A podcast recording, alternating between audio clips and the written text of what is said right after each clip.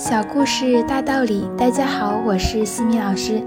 今天和大家分享的是哈佛家训经典小故事，故事的题目是两百万美金的一句话。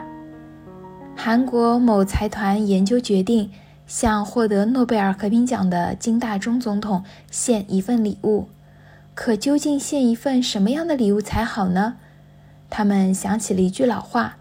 赠人以良言，胜于赠人以珠宝。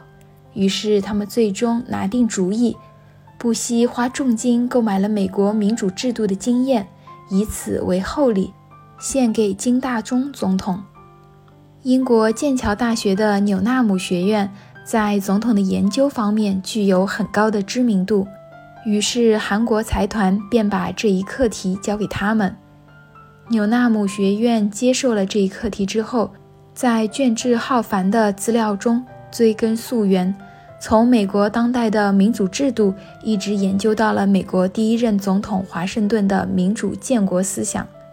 在研究华盛顿民主建国思想的来源时，他们追溯到了一棵苹果树的故事。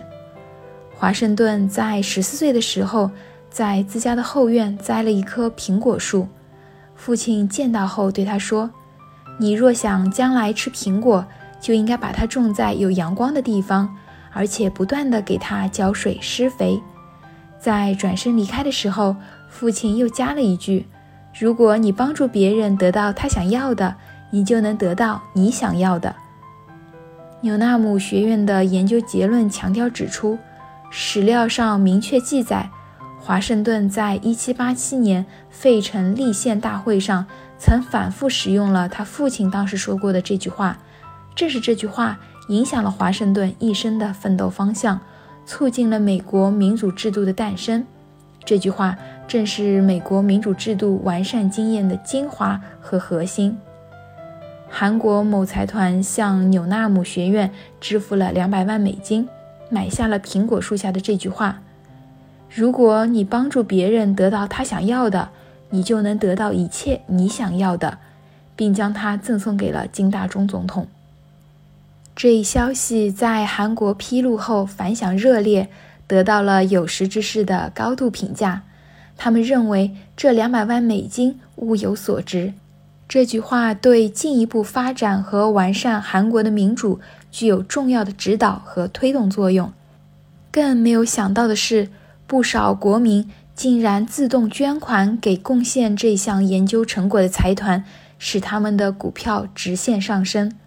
从此，韩国财团花两百万美元买来的这句话，成为家喻户晓、人人皆知的名言，成为许多韩国人指导自己生活的行为准则。哈佛箴言：百分之一百的人都想得到，其中百分之九十九的人希望自己得到。而别人得不到，只有百分之一的人愿意让别人先得到，然后自己得到。先让别人得到的人，自己得到了很多；不让别人得到的人，自己也什么都得不到。今天的分享就到这里。如果你喜欢这个小故事，欢迎在评论区给到反馈意见。在节目的最后，西米老师要给大家送福利了。